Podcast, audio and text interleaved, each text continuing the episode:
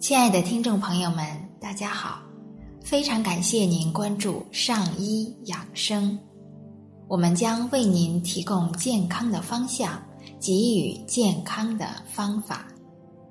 今天呢，我们还是来一起欣赏一部医学经典《中医脉诊之谜》，作者韦任先生。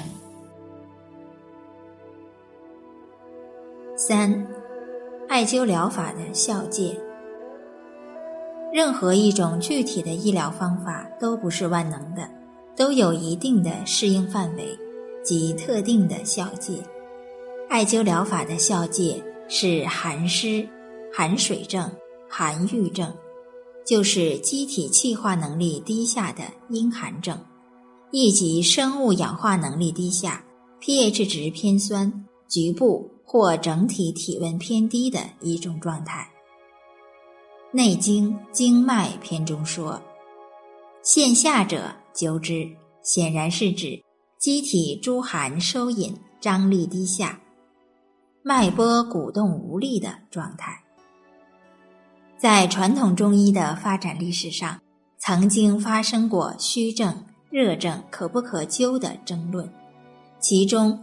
认为灸法无效界的，以龚居中为代表。他在《红炉点血》一书中提出的看法，即认为灸法对虚实寒热无往不宜。这种看法显然是值得商榷的。争论最大的是热症宜不宜灸的问题。余团、汪石山。李炎以及刘完素、李东垣、朱丹溪等医家都认为热症可灸。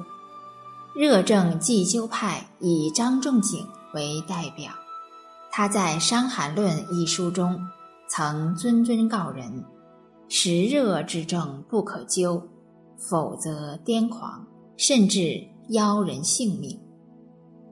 张景岳也认为。阴虚阳盛之实热症不可灸，否则灾害立志。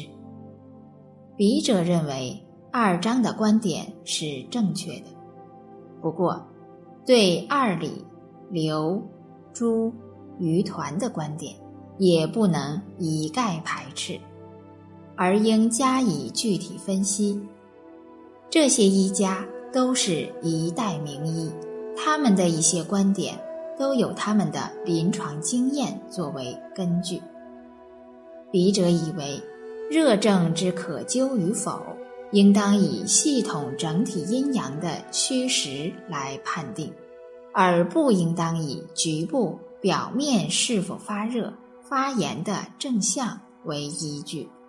假如整体阴虚阳盛、心少火旺，自然不应当在火上加油。如见上火下寒，或内有沉寒阳热浮动，而又未设虚损之阴寒症，灸之则上火与浮热自然敛藏。至于虚症是否可灸的问题，也应有举证之变。局部之寒热可灸，而整体之虚损。则不宜施以灸法。如无明显寒象之虚损症，望施艾灸必有结阴之余。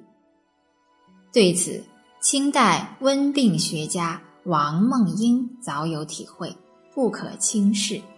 其实，针灸之法的效界，《内经》等书早有界定，为五脏已伤，针不可调。署名华佗的《燃照法》一书，就曾反复地提出“除虚不灸”的观点。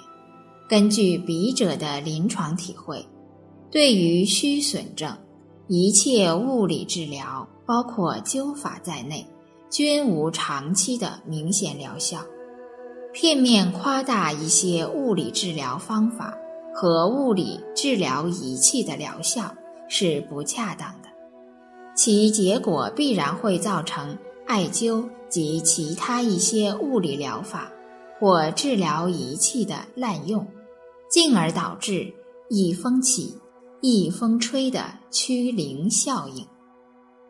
当代曾经风行过一时的许多疗法，如今都已淹没无闻，可为前车之鉴。亲爱的听众朋友们，我们今天就先分享到这里。非常感谢您关注我们的上医养生，上医养生在北京再次问候您，让我们相约明天见。